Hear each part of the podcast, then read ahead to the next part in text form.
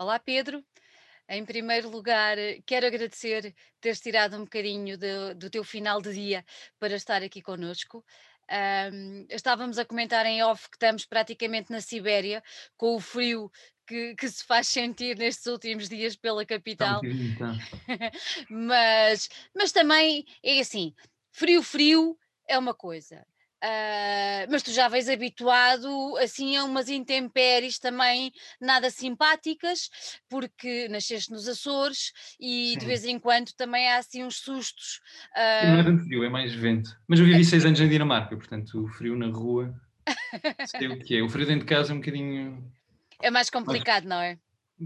Pois, cá, cá, em- cá, em- cá em Portugal o frio dentro de casa sente-se um bocadinho mais. Lá. Pois é, lá, lá e também noutros sítios por onde tu andaste, que são bem mais frios do que nós aqui, mas que tenho a certeza que dentro de casa.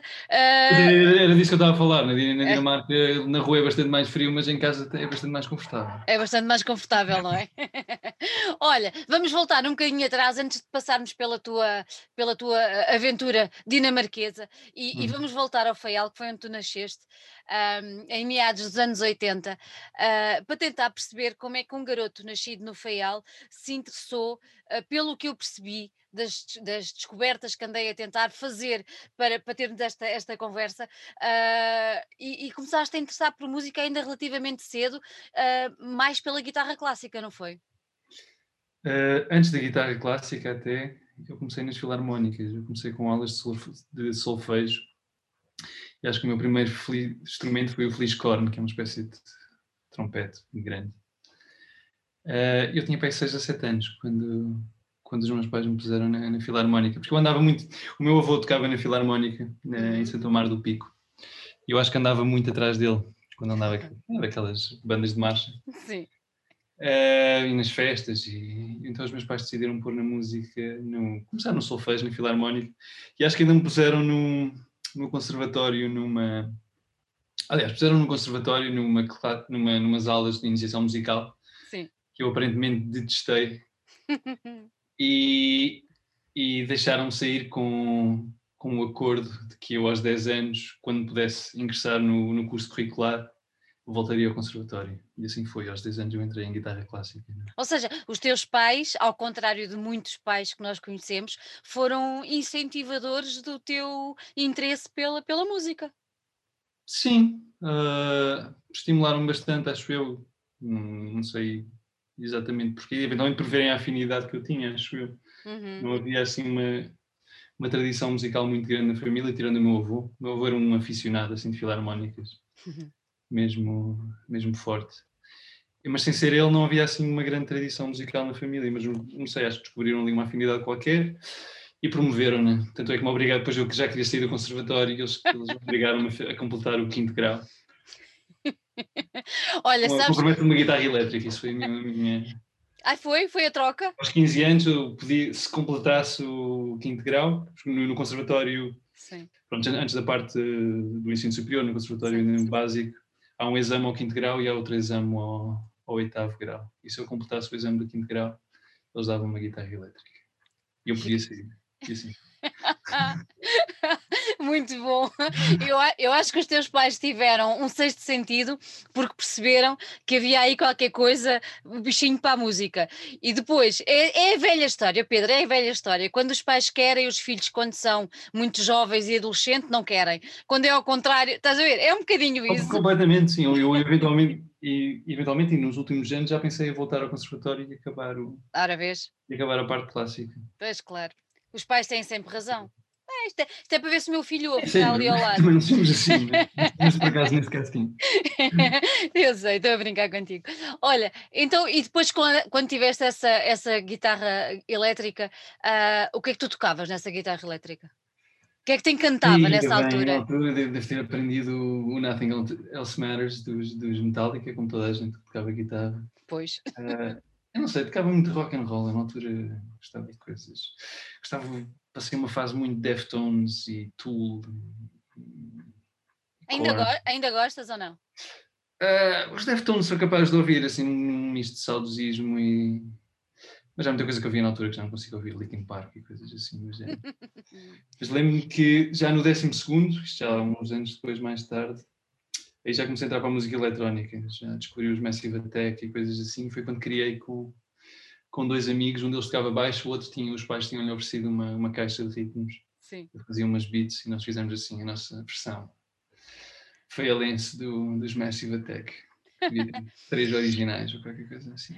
Mas olha, é, é, de Massive Attack ainda gostas? Massive Attack ainda gosto a eletrónica ainda te encanta?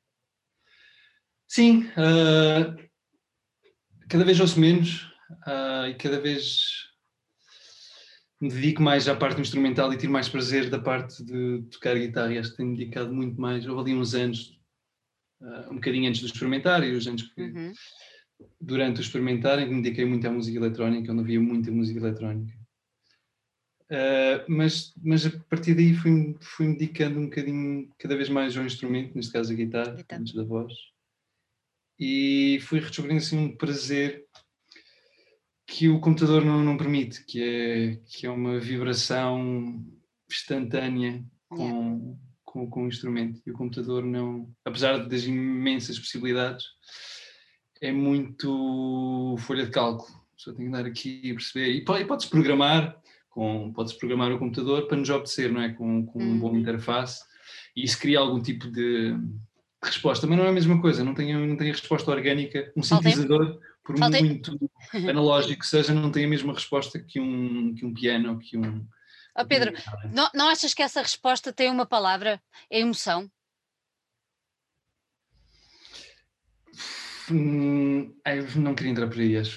acho. acho. que a emoção pode ser muitas, muitas coisas, ou pode ser eh, suscitada por muitas coisas.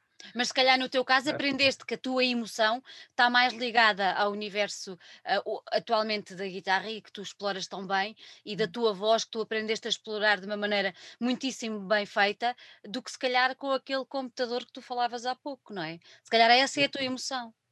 Sim, eventualmente, sim fui, fui, fui descobrindo uh, esse lado. Ou, ou, achas que é uma questão de amadurecimento? Não sei. Acho que isso, isso só ser daquelas million dollar questions ninguém, é, que, ninguém, que ninguém consegue. Às vezes eu acho que ando para trás, não é? Quanto mais velho estou, mais já, às vezes acho que vou perdendo coisas, às vezes acho que vou ganhando, não sei, depende do dia e da lua. E do Onde é que eu acordei, acho? É, olha, chama-se envelhecer, meu querido. Essas dúvidas vão-nos saltando assim, tipo pipocas, diariamente na nossa cabeça. Olha, explica-me uma coisa: onde é que apareceu no meio disto tudo da eletrónica e ainda antes, acho eu, de percebermos um bocadinho esse teu, esse, esta tua entrega à, à guitarra, que, que, é o que nos traz aqui hoje com o teu último trabalho, um, onde é que surge aí no meio o, o teu encanto pela música tradicional? o tu pegares e usares a música tradicional, que foi uma coisa que tu também fizeste durante um tempo. Sim. Uh, de certa forma, esse, pronto, falando, pronto, falando do, do projeto específico do Experimentar Me Incomoda, há um, há, um, há um lado um bocadinho circunstancial. Uhum. É o facto de eu ter voltado aos Açores.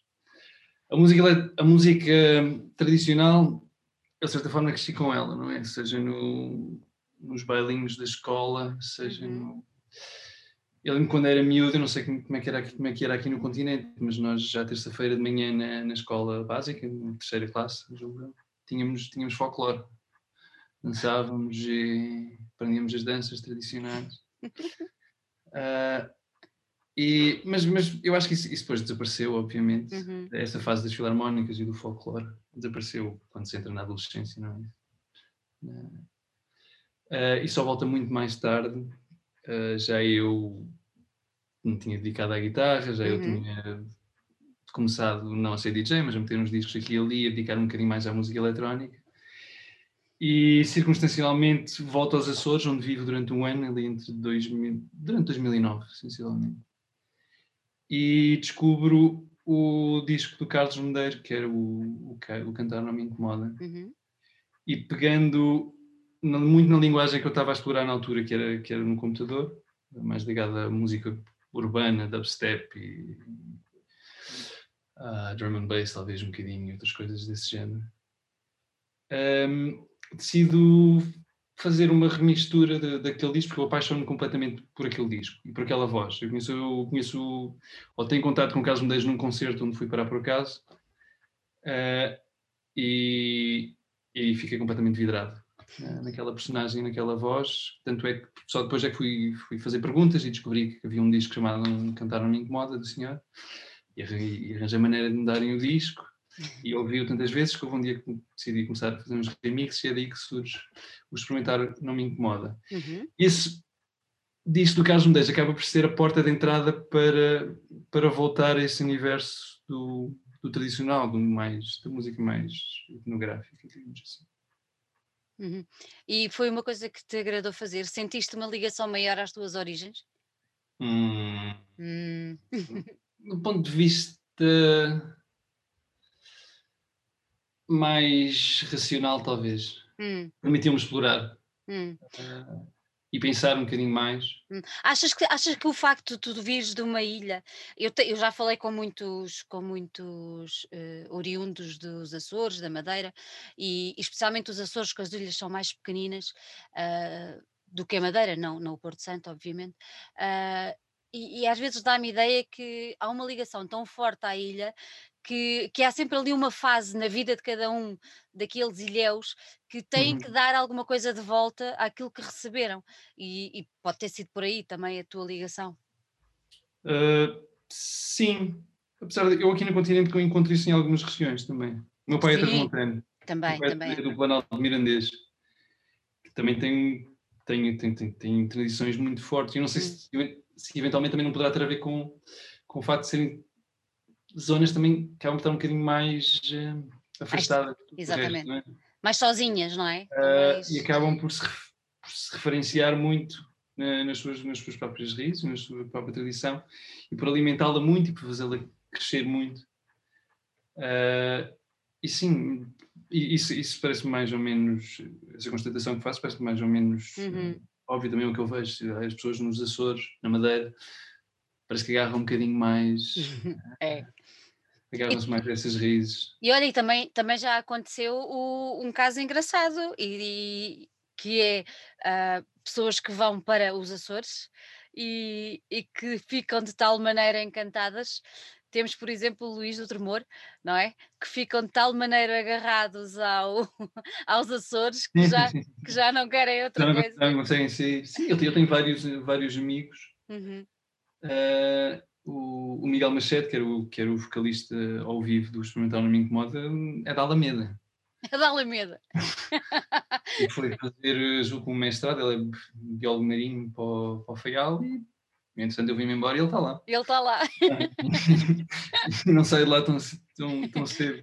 O Gonçalo Tocha também, o realizador, um amigo Exatamente. meu, começou a fazer filmes nos Açores, neste momento mudou-se com a família toda para, o, para exatamente, exatamente. É aquela. Olha, eu acho que é, é aquilo que nós fazemos, uh, ou quase todos, que é andar pelo mundo à procura da nossa casa, não é? E a casa às vezes não é aquilo onde nascemos, é aquilo onde o nosso coração fica, onde por algum motivo nos sentimos bem, não é? Isso é, é muito Sim. engraçado. É, é muito giro. Sim. E é o que nos dá mundo, é mesmo isso. Olha, e agora por dar mundo, como é que foste parar a, a, a Copenhaga? Uh, porque sim, foi, foi no culminar desse ano onde eu voltei aos Açores uhum. e onde não me apetecia de todo voltar para Lisboa. Uhum. Na altura eu estava com algum desencanto com, com Lisboa e isto ainda foi antes, de, antes dos precs do Sócrates, antes uhum. do FMI, mas, mas foi mesmo, mesmo antes, talvez estava, tivesse a adivinhar qualquer coisa. E decidi ir, não era suposto ir durante três meses só uma experiência fora do país, e... mas acabei lá seis anos. Seis anos. Olha, e gostaste? Gostei muito. Foi um país que me deu imenso. Foi uma. Acho que é uma experiência que o, acho que é o Alexandre Quintanilha, o doutor e deputado, hum. acho que uma vez li uma entrevista com ele, onde, que, porque ele também viveu fora na Califórnia, julgo eu, que ele dizia que toda a gente devia viver fora de casa, fora da sua cultura durante cinco anos para ganhar perspectiva. Uh, e eu, eu revejo-me muito nessa, nessa, nessa análise que ele faz. Porque é isso, ganha-se um, ganha uma certa distância. Acho que nunca mais volta a ser português da mesma maneira, mas ao mesmo tempo também acho comecei a, ou voltei, voltei não, mas, mas hum. comecei a apreciar as coisas de uma maneira diferente e a dar-lhes dar dar mais, mais valor e às vezes também ser mais crítico de, outra, de outras coisas. É? é verdade, é verdade. Quem mora, quem mora fora e então países que nós à partida olhamos como mais desenvolvidos e são, quando, quando regressam é sempre muito mais crítico. Mas, é, mas acho, acho, acho, que isso é, acho que, acho que isso, ser um país mais desenvolvido, menos desenvolvido, acho que Achas que é igual? Acho que o que interessa é o desenraizamento. Uhum. Uh, essa, essa, essa remoção, remoção, pode-se dizer? Pode, pode. Uh, da nossa cultura. Estar um bocadinho desligado e embebido numa cultura bastante diferente daquela que é aquela em que nós crescemos. Hum. Olha, há bocadinho estavas a dizer. Nós assumimos que é o que Sim, é o mundo. Que é o mundo. Não é, afinal. Há outras ah, maneiras de olhar para o mundo. Há, há, pouco disseste que estavas um bocadinho desiludido e com, com Lisboa. Quando, não, quando... não, não, Eu disse que quando saí e fui para a Dinamarca, Isso. tinha os Açores e não me apetecia voltar a Lisboa porque na altura estava, estava um bocadinho desencontrado com Lisboa. Pronto. Depois, voltei completamente apaixonado. É isso que eu te ia perguntar. Voltei para voltar em 2016. É isso que eu te ia perguntar, não é? Se, se Copenhaga tinha dado tanto, se tinham sido saudades, uma vez que tu estavas tão desencantado uh, com, com a capital, o que é que tinha feito voltar para cá? Saudades? Uh, sim, várias coisas. Eu, com, com o experimentar e depois com, com o Medeiros Lucas, uhum. Uh, acabava por vir a Portugal muitas vezes e, e, e, mais a Lisboa até do que, do que aos Açores e fui-me voltando a apaixonar pela, pela cidade, até chegar ao ponto onde eu achei que, que me fazia sentido experimentar a voltar para trás. Uh, eu quando voltei para Lisboa foi não foi muito à maluca. Eu tinha uma bolsa de estudo, estava a acabar o meu mestrado e vim para Lisboa no, durante o último semestre escrever a minha tese de mestrado. Eh, com uma bolsa que me permitia vir aqui, eu sabia que tinha que voltar para trás para ir defender a tese e se corresse mal e se não, e se não uhum. gostasse, podia, podia, podia voltar. Uh, mas correu bem e decidi. Foste, foste cauteloso. Sim, de alguma forma também crescer dá algum juízo. dá calo, não é? Como diz o outro. Dá calo, Olha, uh, eu li algures, um, tu estavas a falar no teu mestrado, tu foi comunicação cultural? Ajuda-me. Uh, sim, tem, tem, comunicação cultural no nome, mas é uhum. sobretudo ciência da informação. Ciência da informação.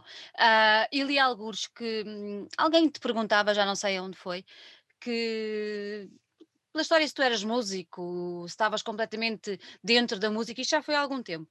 E uhum. tu dizias que gostas de ter um pé dentro da música e um pé fora, que é para teres uma visibilidade tipo eh, de umbrella, como se costuma dizer, em relação, em relação ao, ao, ao, cenário. Ainda te mantens essa opinião ou já estás totalmente embrenhado no universo da música? Um, sim e não. Uh, cada vez tenho mais vontade de, de me poder dedicar só à música, o que não consigo. Como não consigo financeiramente, não, não consigo viver disto, nem, nem de perto nem de longe. Uhum. Uh, mas cada vez tenho mais essa vontade de, de poder fazer das nove às cinco música uh, e pensar nisto e dedicar-me. Uh, eu também acho que ao longo do tempo, isto é uma discussão que eu tenho com vários amigos artistas, fui perdendo um bocadinho a, a ideia do, do, artista renascentista genial e, e entrando mais na, no, pelo caminho do, do artesão hum. e do, do, trabalho e, de, e, de, e do menos genialidade e mais, mais, mais dedicação um, e um, uma evolução um bocadinho mais, lenta, mais, não é mais lenta, mas mais trabalhada, eventualmente com, que permita uh, estar mais tempo a, dedica, a dedicar a, aos instrumentos, à voz, aos ensaios. Uhum. O que, que, na verdade, de alguma forma, este confinamento me permitiu. Uh, permitiu-me estar mais tempo em casa, perder menos tempo às vezes com, com, com os movimentos e com ter que andar de um lado para o outro e dedicar-me um bocadinho mais à música, mas financeiramente é completamente inviável. É inviável, não é? Olha, foi essa, essa vontade de. Tu utilizaste uma palavra muito engraçada e muito bonita, uh, que é a palavra artesão, uh, uhum. não é? foi, foi essa vontade de, de esse, esse artesão, essa, vontade de, de, dedicação, deixar para lá uh, o tal, a tal genialidade que existe, existe ou não, uh, isso depende, acho eu que depende um bocadinho também da opinião de cada um, mas foi isso que te, levei, que te fez levar a, a, a embarcar neste, neste, neste novo projeto, porque tu, neste momento, é um projeto teu, de cantautor, não é? Uhum. Uh, estás sozinho, tu és o artesão da tua própria arte, não é? E o, o, que vai sair daí uh, vai sair só através da tua dedicação e do teu trabalho. Sim, acho que ainda não tinha pensado nisso, nisso dessa forma, mas por um certo lado, sim, apesar de eu em Medeiros Lucas e no experimentar não me incomoda, obviamente, assumir muito, eram projetos que eu, que eu conduzo.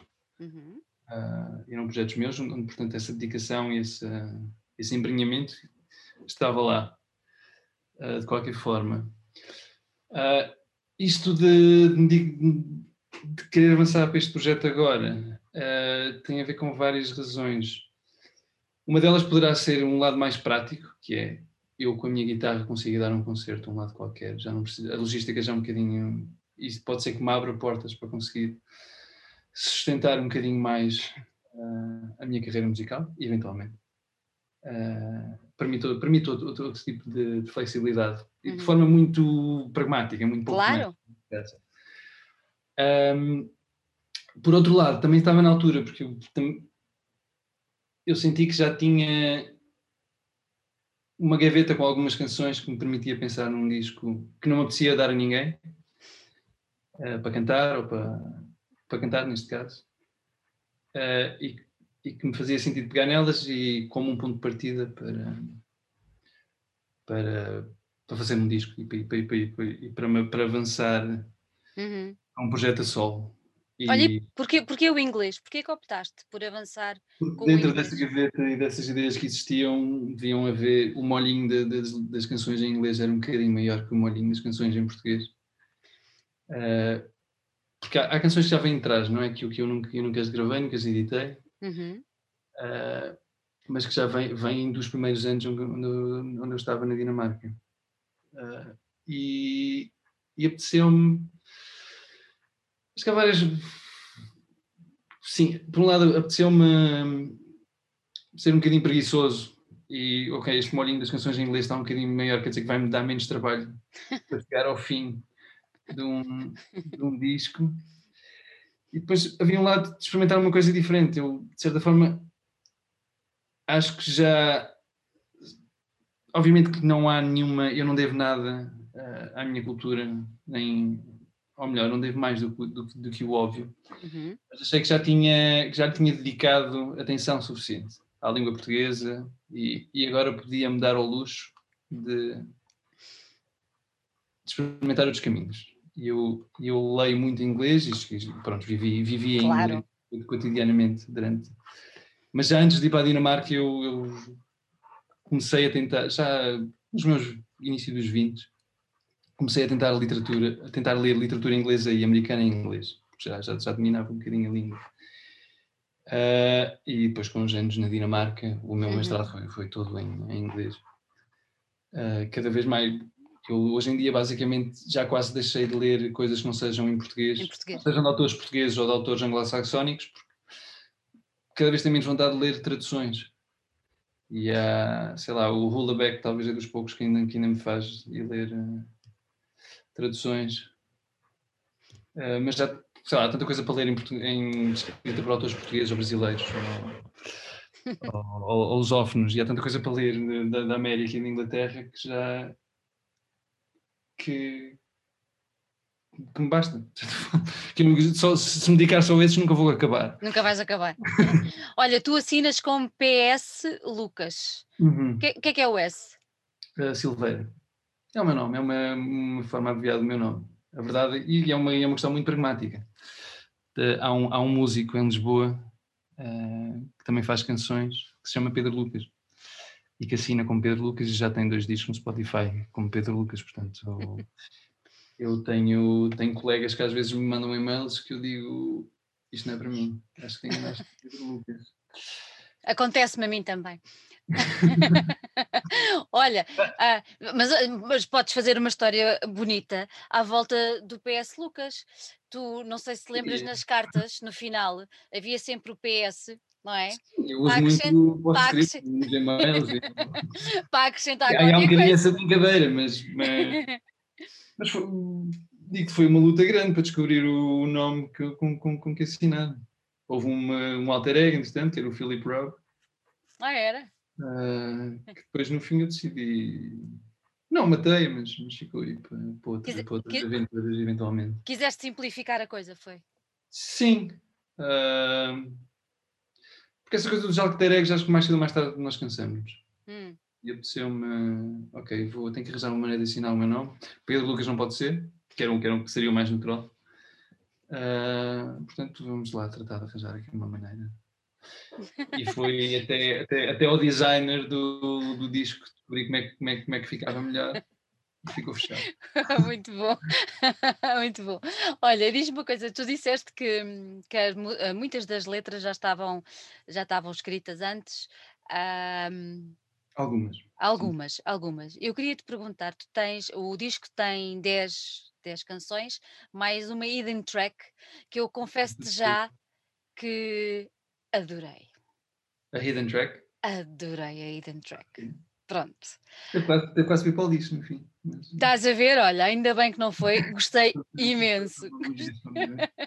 Gostei mesmo muito. Pronto. Uh, para te perguntar o seguinte: se as letras já estavam feitas, algumas delas, uhum. uh, a minha pergunta era se havia algum tipo de encadeamento uh, no disco, ou seja, se tu partiste de algum ponto de partida para chegar a uma chegada, se havia algum conceito, alguma ligação entre elas, ou pura e simplesmente são canções, cada uma delas tem o seu ponto de partida na primeira uhum. nota e acaba na última. Sim. Uh, a, uh, a, resposta curta é não. Até não. porque me apetecia experimentar não me incomoda e, e o Medeiros Lucas tinha, tem conceitos suficientes e eram, eram todos discos extremamente conceptuais e, com, e apetecia-me uma coisa muito mais livre. Eu, eu, de certa forma penso neste disco como, como o disco que eu devia ter feito quando tinha 18 ou 19 anos. Era menos pretencioso ou, ou menos ambicioso vá, artisticamente, um mais simples, uma, uma forma mais simples de só de, de me exprimir. Uh, e esse, esse, disco, este disco é um bocadinho isso. Uh, a versão mais longa da resposta, por, por aí um parênteses, onde uhum. eventualmente há alguma ligação entre as canções que tem a ver com, com o tipo de universo que, que eventualmente eu tento criar na minha escrita e, ou que fui criando. Mas, mas existe demasiada. Eu acho que no fim há um, há um fio condutor, uh, mas não sei se sou, sou eu que o vejo. Uhum. Há, uh, It's Not My Fault, que é, que é a segunda música, é 2012, julgo eu. Pois. Essa Hidden Track deve ser de 2016, talvez. E o resto depois é quase tudo já 2017, 2018. Houve, houve muitas dessas coisas que eu tinha guardadas antigas que me serviam de ponto de partida para começar e depois eu acabei por, por deitar fora. Uhum, uhum. Utilizar eh, coisas Olha, mais... falaste, falaste há pouco no universo que quiseste criar. Que universo é esse? Hum, pois acho que eu. Isto tem mais. Não, não quis objetivamente tirar uma conversa, tem mais a ver com o universo da, da minha escrita, acho eu, da minha, que, que eu ainda estou a descobrir. Uh, e que é isso. É o universo é. dessa minha maneira de escrever e de. É o, é o primeiro passo no desenvolvimento, não é? Da escrita. Será? Uh, sim. E eu, de certa forma, ultimamente até tenho tentado dedicar um bocadinho mais sistematicamente palavra feia, sistematicamente. com ah, mais empenho, vá. Ah, sim, com mais empenho, pronto, com mais disciplina. Pronto. é, é a escrita. Eu comecei o. desafiei o João Pedro Porto, que é o, que é o escritor com, que trabalha connosco, em das Lucas, e que é um escritor que eu, que eu amo imenso, a escrita dele. E ele foi benevolente e o suficiente para aceitar uma espécie de exercício, desafio, hum. correspondência, onde nos vamos correspondendo com, com poemas. Uau! Assim, ao dia. Não, não é uma coisa diária, mas, mas, hum. mas implica alguma constância. Oh Pedro, vamos ter um livro? Não, o objetivo não é esse. Se tivermos canções, já fico muito contente. mas olha, as canções podem dar um livro. Sim, mas não é a minha ambição de todo. Não é. Não. A minha escrita ainda é muito funcional, ainda é muito para servir o propósito de criar canções, não é? Ou criar canções, ou servir de exercício para, para eu mais à frente começar a, a escrever canções melhores, mas, mas, por enquanto o propósito é somente esse. Não? Olha, nós ouvindo, eh, quer dizer, nós ouvindo, porque o pessoal que nos está a ouvir ainda não ouviu, eu já tive a sorte de ouvir o disco todo, mas ouvindo o teu, o teu disco, que sai no dia 15, certo? Uhum.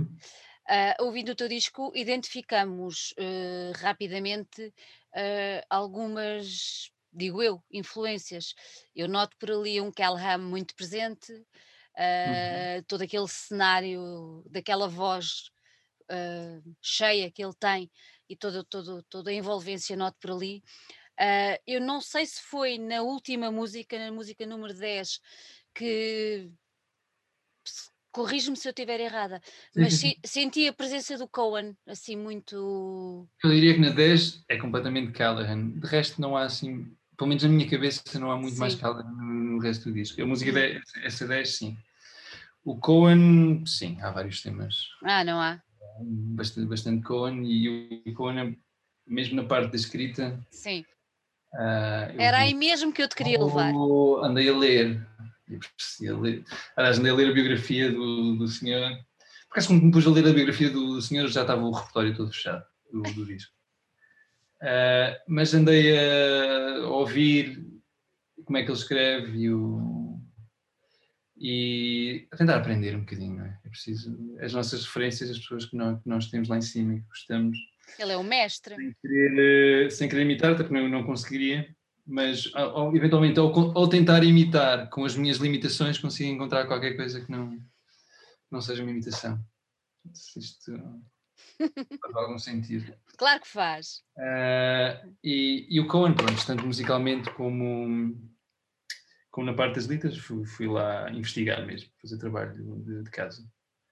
O Dylan também fui lá só na parte das letras, musicalmente não. Não, porque, porque eu tinha uma intenção, ao escrever em inglês e ao fazer isto em inglês, eu não queria hum. soar americano. Exatamente. Uh, e vou buscar muitas referências ao Cohen, por isso, mas vou buscar, acho que sei lá, coisas ao Lee Hazelwood, uhum, uhum. Uh, o Jorge Bassan, que é muito Cohen europeu. É exatamente. À, à, sua, à sua maneira, aquela forma de contar histórias dele. Incrível, incrível. Uh, e, e, eventualmente o Nick Drake, que é, que é muito inglês. Eu, entretanto, só descobri. Aliás, foi o baterista João Souza que, que, que me mostrou, já, já depois deste disco estar gravado, um disco da, da mãe do Nick Drake, se chama Molly Drake que uma coisa que foi gravada em fita magnética, porque o pai do Nick Drake era um entusiasta de fita magnética, nos anos 50, pai, numa casa de campo, e que alguém descobriu e publicou em 2017, acho eu. Que é um disco lindo, com canções lindas, que eu pelo menos consigo sentir um bocadinho de onde é que o Nick Drake foi. Foi buscar. Vai buscar. E que não, pronto, eu só conhecia esse disco agora, mas acho que esse disco vai influenciar muito. O futuro. As próximas canções que eu, que eu, que eu vou fazer. Olha, uh, foi, foi-te complicado musicar uh, as letras todas que já tinhas feitas? Ou não? Não, eu nisso já tinha alguma estaleca, entre aspas, porque uhum. é isso que uhum. eu faço com, como desde Lucas. Com os outros eu pego em poemas uh, e em música e tento-lhes dar. Hum. pego em poemas, pego em palavras e tento-lhes dar uma forma musical. Então agora vou-te fazer outra pergunta de outra maneira. Um, o facto de estar sozinho, escreveres, uh, musicares, interpretares, cantares em inglês, achas que traz alguma responsabilidade acrescida ou não? Sentes alguma responsabilidade acrescida ou não? Uh, sim e não. Uh, acho, obviamente que sim, mas acho que é tão maior do que aquela que eu tinha que se eu começar a pensar nisso demasiado vai-me controlar. Portanto, a estratégia é dizer, não vou dizer um palavrão aqui, mas que se lixe. Uh, e, e será o que e será o que tiver que ser com com, com bah, um nível mínimo de autoconsciência claro. e de empenho de trabalho para que respeito o, o ouvido das pessoas que, que, eventualmente vão querer ouvir. Não só se respeito, mas eventualmente até tentar eh, seduzi-las. É? claro. ouvir mais. Olha, e porquê este nome, In Between?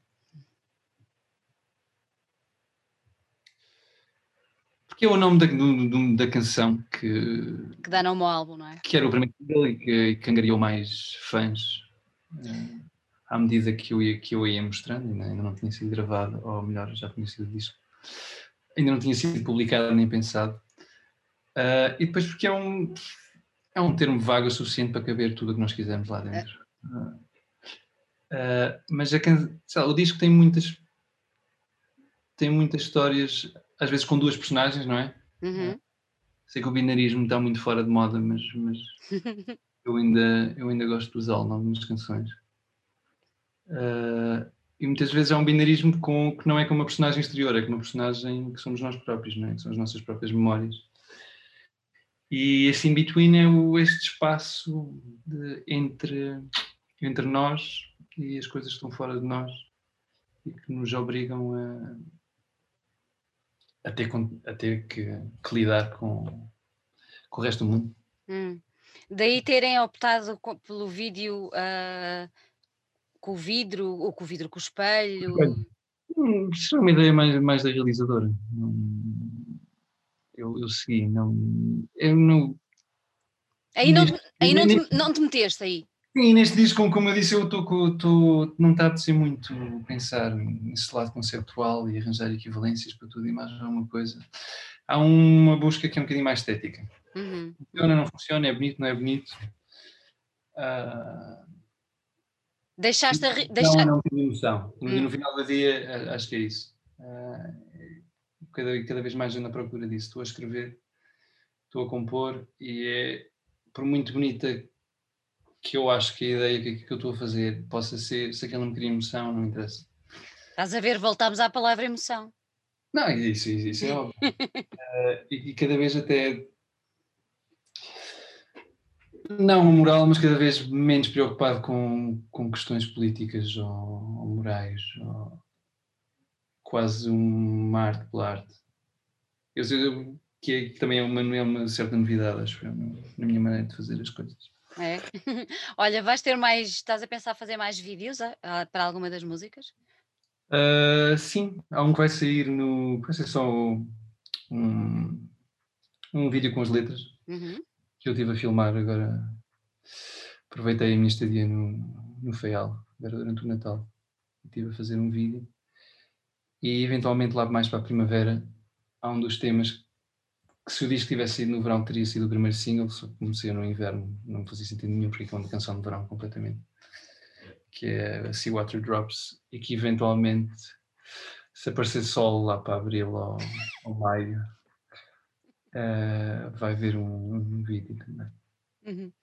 Olha, tu tiveste, tiveste a participação de várias pessoas neste, uhum. neste, neste disco. Um, e queria que me explicasses um bocadinho porque é que tu escolheste estas pessoas? Eu sei que algumas já te acompanham há bastante tempo, já, mas, mas tens ali outras pessoas que, que se calhar para, hum. para alguém será novidade, não sei. Uh, tens ali uma mão cheia de gente uh, cheia de valor mesmo. Como é, como é que isso processou? Foste convidando o pessoal? Foste... Uh, sim. Que afinidades é que tu eh, encontraste com cada um deles? é um misto entre uma certa circunstancialidade das pessoas estarem à minha volta de alguma forma uhum. uh, e eu reconhecer-nos no valor. Eu não é reconhecer o valor, que isso é demasiado pretencioso. Uh, eu gostar daquilo que elas fazem, não é? Sim.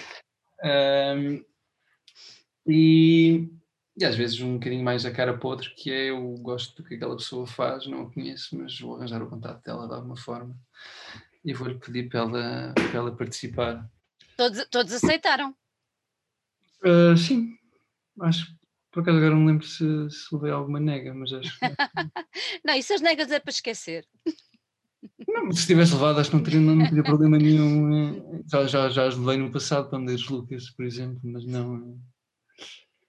Mas por acaso para este acho que não. Acho que tive, tive, tive, tive sorte. Olha, tu gravaste, gravaste o disco ainda antes da, da pandemia, não foi? Sim, uh, o principal. Portanto, nós fomos, fui eu, o João Asselberg, o David Aguizia e o João Souza, que é aquilo que eu chamo a banda. O núcleo duro. Núcleo duro. Fomos com o Eduardo Vinhas para, para uma aldeola pé de, de Mertla, uhum. uma casa, e gravámos gravámos todas as canções e as bases, todas as canções. O disco foi todo gravado live, todos dentro da mesma sala, okay. a, ao mesmo tempo. Um, e isto foi em fevereiro. E depois há pequenas adições que são postas em cima uh, que já são pós-confinamento. Pós-confinamento. A Catarina Falcão já, já teve que andar a quebrar aquela regra de. Dos conselhos. De, dos conselhos para, para vir gravar algumas vozes, por exemplo. uh, mas mas sim, a maior parte do disco estava pronto antes do confinamento. Tu tinhas a ideia de o lançar antes? Ou a ideia era lançá-lo agora? Uh, eu não tinha grandes ideias em relação ao lançamento. Uhum. Uh, mas, eventualmente, mas sempre foi este calendário, mais ou menos. Final de 2020 até, até à primavera de 2021. Era o, era o, era o, era o calendário que eu tinha na, na cabeça. Uhum. Nós dissemos já há pouco, já revelamos que o disco vai sair no dia 15, uh, ah, mas já tens agendado um concerto de apresentação. Queres nos dizer para Sim. quando? Vamos tocar no Music Box no dia 4 de fevereiro às 7 e meia da tarde, com, com a tal banda, o tal núcleo duro. Uau! Sim, estou muito contente de finalmente conseguirmos tocar isto e de conseguir levar esses, uh, esses quatro músicos. Não, não havia certeza se podíamos se podíamos levar quatro, se podíamos levar três, mas vamos, vamos todos. Tens ali uma mão cheia de gente muitíssimo boa. Sim, vai, eu estou muito Vai ser. Agradecido ao universo. Olha, agradecido ao universo, mas se não fosse sem trabalho nem dedicação do artesão, não tinhas nada, pronto. Pois é, esforço. Ah, vês, Mas. Mesmo, mesmo assim é uma parte, eu não sou religioso, mas mas acho que há coisas que nós não podemos há muita coisa, por muito, por muito trabalhinho que podemos ter, Sim. é preciso uma pontinha de outra coisa qualquer, às vezes. É verdade, é, aí concordo perfeitamente contigo. Olha, antes de irmos embora, eu quero só descobrir uma coisa. Tu andaste aí com umas, um projeto muito engraçado uh, uh, durante a quarentena, onde uh, aliavas música com fazer cocktails e tudo uhum. mais. E uhum. agora quero-te perguntar: isso foi um gosto que te ficou da Dinamarca, onde andaste pelo universo do vinho? E... Sim. Antes do vinho foi cocktails, eu fui bartender durante dois anos. Ainda chegaste mesmo a ser bartender lá. Sim. Aquilo aqui eu aprendi, aquilo pagou uma renda, saber fazer aquelas negronis e os old fashions, pagou uma renda durante alguns anos. então como é que tu tiveste a ideia de fazer? A ideia está genial, digo-te já. Está tá, tá uma ideia ótima. Como é que tu tiveste? São sete episódios, pelo que eu estive a ver, acho que não me engano. Não, não, não, são, eventualmente estão sete publicados. Ah, são, ok, pronto. São oito e há um um nono que eventualmente vai ser uma, uma surpresa. Ok, ok. Como é que tiveste... Como é que... junto no Clube Lovers and Lollipops primeiro, só, ah. para, só para membros do clube. Okay. Depois eu fui, fui divulgando um mensalmente. Mas foste, tu que, foste, tu, foste tu que tiveste a ideia ou foram eles da Lovers? Sim, a, a Lovers desafiou-nos, a mim e acho que todos os artistas do universo da Lovers, uhum. criar conteúdos para o clube ali durante, durante a altura do confinamento. E eu, sei, eu andei a experimentar várias coisas. Eu sabia, eu sabia que eu sozinho a falar para uma câmera não, não ia funcionar muito bem. Uh, ou toca, e a coisa de concertos online não é. Não, me, não é a tua cena. Tem, tem, que ser um último recurso. Acho, acho, que não, acho que há maneiras mais criativas de. Percebo. Aqueles lives do Instagram, eu percebo que as pessoas têm, têm que se virar para fazer alguma coisa, mas não Não era para ti? Medium não é, não, não é o mais interessante. Acho que se, se, é uma música que vai ser indiferido, há maneiras mais interessantes de a, de, de a partilhar, acho eu. E, e daí surgiu esta ideia que foi. Não sei, eu, eu vejo muitos vídeos de, de, receitas, eu gosto de cozinhar também muito e leio muito e sempre sobre quantas horas, a que temperatura é que fica a perna do borrego no forno. Conforme tabelas de peso. De... Qualquer dia abres um restaurante. Hum, já trabalhei muito em restaurantes também, principalmente desde que voltei para Lisboa. Mas já não trabalho. Uh, e, e, acho que surgiu essa ideia de. de eu estava-me a dedicar muito à guitarra nessa altura, estava, uhum. tinha gravado não sei porquê. Estava, estava numa fase de muita exploração da, da guitarra. E isso pareceu mais ou menos natural fazer que fizer esta brincadeira de, de um disco YouTube, um disco que sai no YouTube e que é pensado para funcionar no YouTube, não é pensado para funcionar na, no Spotify, nem é pensado para, para, pensar, para, para, funcionar de formato qualquer, é pensado para, para funcionar naquele formato específico, que é um, que é um vídeo de receitas Olha lá, então, agora, agora diz-me uma coisa: como é que tu uh, juntaste aqueles cocktails específicos àquela música? Tu criaste ah, a música para o cocktail ou ao contrário? É bastante arbitrário. Não, ah, houve. eu ia, algumas canções criavas no dia anterior um, e, depois, e depois ia fazer o cocktail no dia seguinte. Há, por exemplo, há o Manhattan, que acho que foi o primeiro, que eu gosto particularmente eu fiz o vídeo, filmei o vídeo do, Manhattan, do Manhattan peguei no Manhattan e vim aqui para, o, olha, para este quarto, que eu não costumo tocar. Uh, e depois me dedicaram o Manhattan e liguei os microfones e a guitarra e, e lá vai. E foi, foi uma, acho que foi o terceiro take, ficou. Muito bom. Uh, e houve outros temas que foram um bocadinho mais, mais trabalhados, mas tudo eventualmente com pulinha na noite anterior e depois fazia dois arranjos e Fica aqui o desafio para toda a gente ir ver, porque está tá muito giro. Está sim, senhor. Sim, Como agora é... chama-se Household Mixology. E esse é assinado pelo tal Philip Rowe. Exatamente. Está tá muito, tá muito giro. Olha, Pedro, obrigada por ter estado aqui. Gostei muito Obrigado. da conversa contigo. Parabéns pelo disco, gostei bastante.